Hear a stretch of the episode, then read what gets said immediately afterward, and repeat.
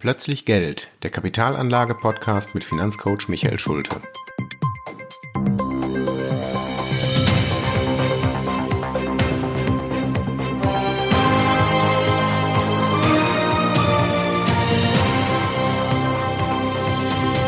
Folge 9: Momentum und Contrarian Anlagestil.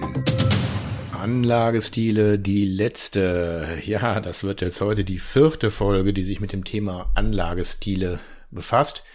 Und damit möchte ich es auch heute wirklich gut sein lassen. Äh, nicht, dass das Thema meine Hörer überstrapaziert. Ähm, heute möchte ich vier Stile noch der, der Vollständigkeit halber darstellen. Das sind wieder zwei Pärchen, also jeweils zwei Stile, die sich gegenüberstehen. Wir hatten schon Value und Growth als ein Pärchen. Wir hatten Quality versus Deep Value als Pärchen. Ähm, heute möchte ich als erstes das Pärchen Top-Down und Bottom-Up vorstellen und mich dann noch dem Momentum und dem Contrarian-Stil widmen. Äh, die letzten beiden sind schon ein bisschen exotischer, dem wird man nicht so häufig drauf treffen, aber Top-Down und Bottom-Up, das sollte man auf jeden Fall kennen, denn das sind auch zwei sehr grundlegende und ähm, sich gegenseitig ausschließende Stile. Fangen wir also mal mit dem Top-Down-Ansatz an. Top-Down, wie der Name schon sagt, von oben nach unten.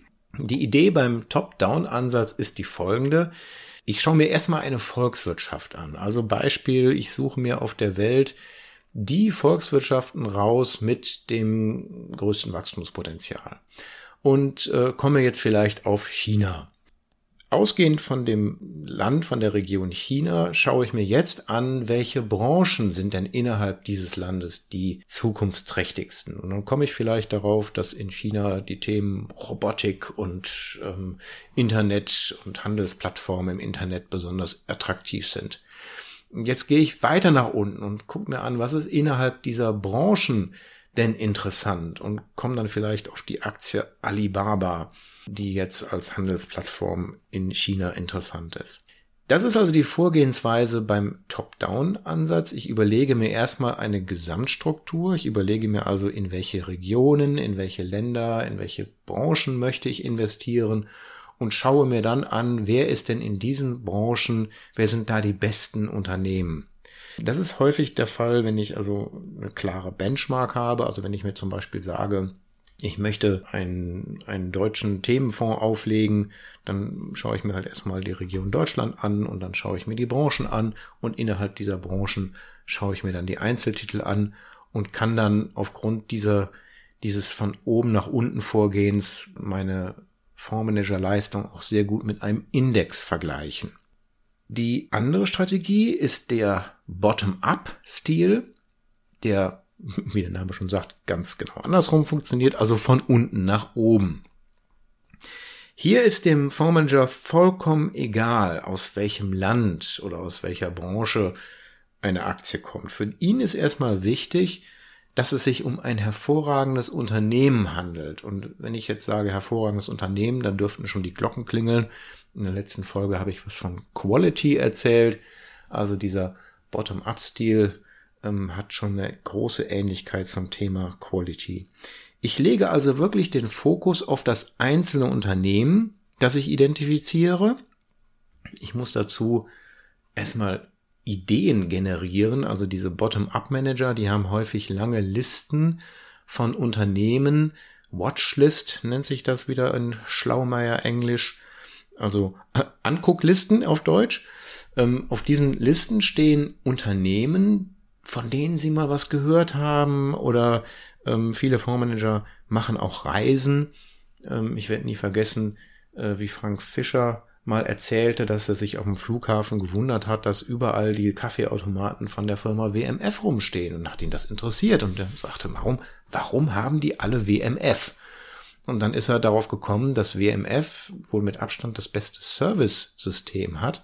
Die Flughafengaststätten können es sich nicht erlauben, dass ihre Kaffeemaschinen jemals stillstehen, weil sie damit den besten Umsatz und den höchsten Gewinn einfahren. Also sind sie darauf angewiesen, dass wenn die irgendwo anrufen, Freunde, die Kaffeemaschine tut's nicht mehr, muss innerhalb einer Stunde Ersatz da sein. Und das schafft WMF sehr gut. Aus diesem Grunde stehen überall WMF-Maschinen. Der Preis ist letztendlich unerheblich. Wichtig ist die Service-Dienstleistung. Das ist also eine solche Ideengenerierung, wenn ein Fondsmanager auf ein Unternehmen stößt, wo er sagt, Mensch, die haben etwas in ihrem Geschäftsmodell, was für eine hervorragende Nachfrage sorgt und was ein Alleinstellungsmerkmal ist. Diese Ideengenerierung ist sehr, sehr wichtig beim, beim Bottom-up-Stil, denn da habe ich die, die Grundgesamtheit meiner möglichen Investments. Wenn so ein Unternehmen auf der Watchlist steht, dann beobachtet der Fondsmanager dieses Unternehmen und wartet darauf, dass der Preis dieser Aktie, das ist dann wieder Value-Anlagestil, so weit sinkt, dass der Kauf des Unternehmens attraktiv wird. Der zweite Schritt, also nach dieser Watchlist, der ist dann, sich zu fragen, in welcher Branche ist das Unternehmen eigentlich aktiv?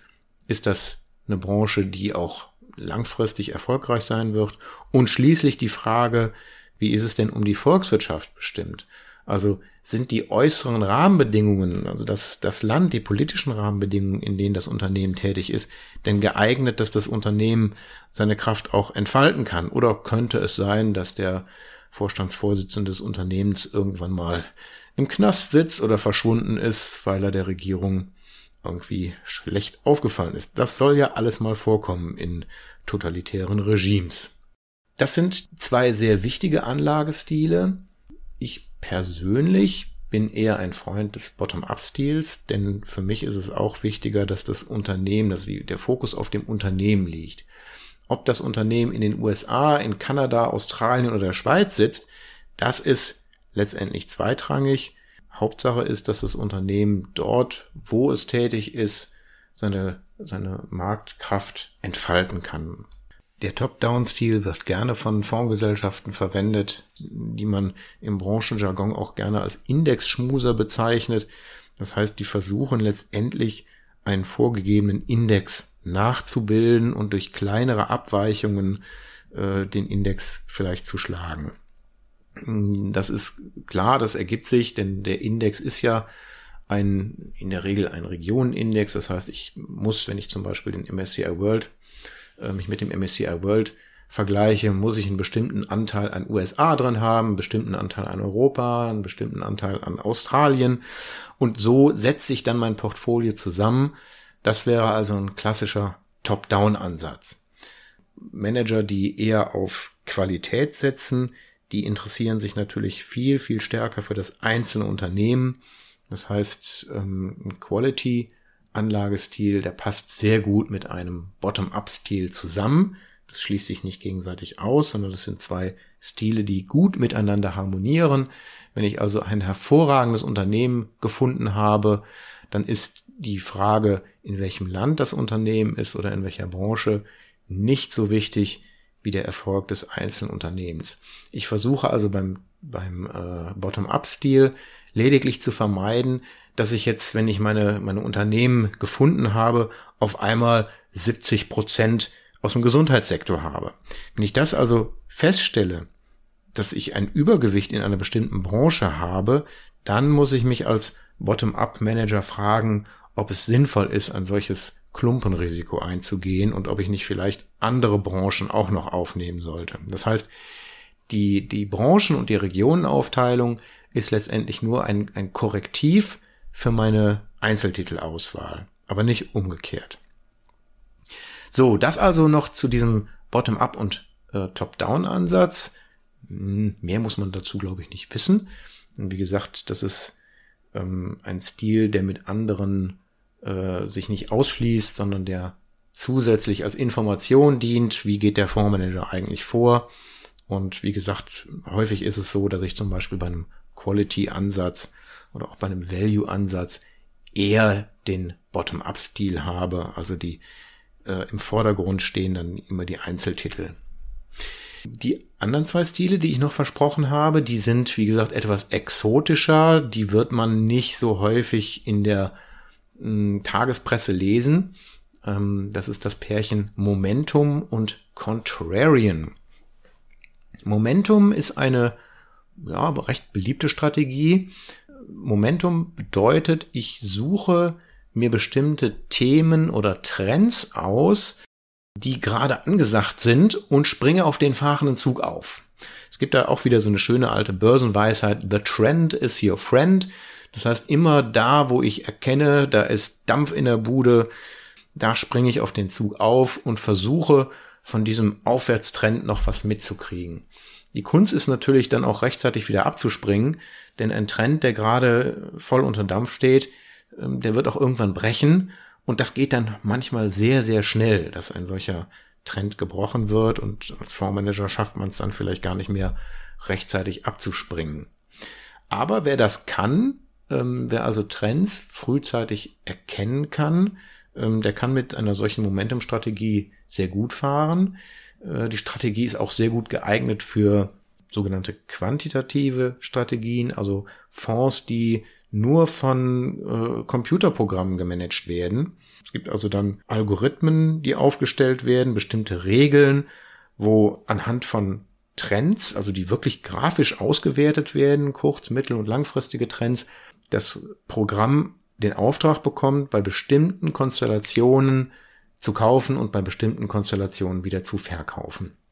Es gibt also Fondsgesellschaften, die sich speziell darauf spezialisiert haben und die Momentum-Strategie ist eine der beliebtesten Strategien bei diesen ähm, rechnergestützten Strategien. Die Probleme bei Momentum-Strategien liegen auf der Hand. Wenn ich immer versuche, mit dem Trend zu investieren, dann kann ich natürlich eine Aktie nicht zum günstigsten Preis kaufen. Denn immer dann, wenn ich einen Trend erkenne, dann muss er ja schon einige Zeit existieren. Also ich muss ja schon auf dem aufsteigenden Ast sein. Und niemand kann in die Zukunft gucken. Das muss man sich immer ähm, vor Augen halten. Ich kann also nicht sagen, nur weil eine Aktie jetzt drei Tage super gelaufen ist, wird sie die nächsten drei Tage auch noch super laufen. Das ist ein Irrglaube. So einfach ist das nicht. Ich muss also schon schauen, in welcher Branche befinde ich mich, wie lange sind in aller Regel diese Trends in der Vergangenheit gelaufen und auch wenn ich das noch so gut auswerte, kann ich dafür keine Regel für die Zukunft ableiten. Ich kann immer nur sagen, statistisch gesehen war es in der Vergangenheit so, dass in der überwiegenden Zahl der Fälle der Trend dann noch zwei Wochen angehalten hat. Aber sicher kann ich da nie sein. Und das ist auch eben das Argument der Gegner, der Contrarian-Anleger. Contrarian hat was mit Contra zu tun, also gegen den Trend. Die machen tatsächlich genau das Gegenteil. Die sagen nämlich, ich kaufe immer das, was gerade nicht im Trend liegt. Also das, was gerade richtig abgestraft ist und mit, mit blutender Nase am Boden liegt. Es gibt da tatsächlich einen, einen Spruch eines Fondsmanagers, eines weltberühmten Fondsmanagers, der sagte, immer dann kaufen, wenn die Kanonen donnern. Das ist ein etwas martialisches Bild, aber es verdeutlicht, was die Idee dieser, dieses Contrarian Ansatzes ist. Also immer dann, wenn wirklich die Nachrichten ganz schlecht sind und wenn eine Branche richtig abgestraft ist, dann sollte man zuschlagen. Meine Kunden wissen, dass ich da ein großer Freund von bin, denn gerade in den letzten Monaten und ja, im letzten Jahr habe ich vielen meiner Kunden empfohlen, jetzt in Technologieaktien zu investieren, also in die Branchen, die gerade richtig am Boden sind, die teilweise 30, 40 Prozent Kursverlust erlitten haben und zu dem Zeitpunkt oder in der Phase, wo diese Kurse sehr, sehr niedrig sind, einzusteigen, möglichst nicht mit Einmalbeträgen, sondern über Tauschpläne oder auch mit regelmäßigen Sparbeiträgen, mit Sparplänen. Das ist dieser Contrarian-Stil, zu sagen, ich vertraue darauf, dass dieses Thema, also in diesem Zusammenhang ist es jetzt Technologie, dass das nicht grundsätzlich verkehrt ist, sondern dass es nur im Moment niedrig bewertet ist. Wenn ich also grundsätzlich an das Thema Technologie glaube, dann macht es doch Sinn, dann einzukaufen, wenn die Kurse gerade richtig auf dem Boden sind und einfach darauf zu warten, dass dann der, die Gegenbewegung nach oben wieder kommen wird. Ich warte also nicht so lange wie der Momentum-Anleger, bis die Gegenbewegung bereits eingesetzt hat, sondern ich versuche möglichst um diesen Tiefpunkt herum den Einstiegszeitpunkt zu finden. Auch hier muss man immer wieder dazu sagen, es geht nicht, den tiefsten Punkt zu finden. Wenn man sich so Kursentwicklung von Aktien und Fonds rückblickend ansieht, dann sieht das immer super einfach aus. Ne? Ich werde auch häufig gefragt, ja, warum sind wir denn nicht dann eingestiegen, als gerade die Kurse am Boden sind, äh, gewesen sind? Ja, wenn man das natürlich nicht weiß, wenn man gerade in dieser Situation ist. Sinken die Kurse noch weiter oder sind wir gerade schon wieder am Beginn der Aufwärtsbewegung? Das ist der Grund, warum ich dann diese Tauschpläne empfehle. Also zu sagen, ich kenne den Tag nicht, an dem der Kurs ganz unten ist, was sich ja jeder Contrarian Investor wünscht. Aber ich kann zumindest sagen, dass wir im Moment in einer Phase sind, in der die Aktien einer bestimmten Branche sehr stark abgestraft sind. Und innerhalb dieser Phase sollte man dann sein Geld investieren. Und wie lange man diese Phase für sich definiert, ob man jetzt sagt, das mache ich innerhalb von, von drei Monaten oder sechs Monaten oder sogar zwölf Monaten, ja, das kann man auch nicht sagen. Das ist mehr oder weniger Geschmackssache. Aber wirklich vorhersagen kann man das nicht. Ja, also auch hier wird, glaube ich, meine persönliche Präferenz schon klar. Ich bin selber ein Freund des antizyklischen Investierens, also tatsächlich zu sagen, ich investiere lieber in Branchen oder in Themen, die langfristig gesehen erfolgreich sind, Gesundheit, Technologie, und die im Moment abgestraft sind. Und ich bin gerne bereit, da auch mal ein, zwei oder sogar drei Jahre zu warten, bis sich der Kurs wieder erholt. Denn das wird er irgendwann. Ich weiß selber nicht, ob das in einer Woche, einem Monat oder einem Jahr sein wird. Es gibt auch immer wieder Phasen, wo dann tatsächlich mal fünf oder sogar zehn Jahre Heulen und Zähneknirschen angesagt sind. Aber die Gegenbewegung ist dann in aller Regel umso heftiger und das darf man nicht verpassen. Also diese wenigen Tage, häufig ist es wirklich so, dass das wenige Tage sind, die dann einen regelrechten, ein regelrechtes Kursfeuerwerk auslösen. Wenn man dann bei diesen Tagen nicht dabei gewesen ist, dann hat sich das ganze Warten nicht gelohnt. Deshalb ist es immer sehr, sehr gefährlich zu sagen, ach, ich habe jetzt die Nerven verloren, ich, ich verkaufe jetzt alles, das geht nicht wie nach oben, wie es der Teufel will. Kurze Zeit später gibt's dann das Kursfeuerwerk. Man denkt, verdammt, jetzt bin ich nicht dabei gewesen, jetzt steige ich wieder ein und gerade dann ist das Feuerwerk zu Ende und die Kurse gehen vielleicht wieder runter. Es ist also nicht ganz einfach, man muss schon sehr diszipliniert sein für diesen Contrarian-Stil ähm, und man muss, man muss sehr überzeugt von dem Thema sein, in das man investiert. Man sollte also nicht einfach nur deshalb, weil die Kurse gerade unten sind, Stichwort Deep Value hatten wir auch, ähm, billig einkaufen, sondern man sollte auch von dem, was man da macht, überzeugt sein und sagen, jawohl, ich bin der festen Meinung, dass das langfristig ein Thema ist, wo die Unternehmen auch wieder Geld verdienen werden. Das soll es jetzt aber auch wirklich gewesen sein mit den Anlagestilen. Das waren jetzt äh, vier Folgen mit Anlagestilen. Damit sollte das Thema erledigt sein. Falls jemand noch irgendwas vermisst und sagt, Mensch, ich habe da mal irgendwas gehört von dem und dem Stil, gerne persönliche Nachricht, E-Mail, Anruf an mich und äh, dann werde ich da gerne noch was zu sagen. Für heute soll es genug sein und bis zum nächsten Mal. Tschüss.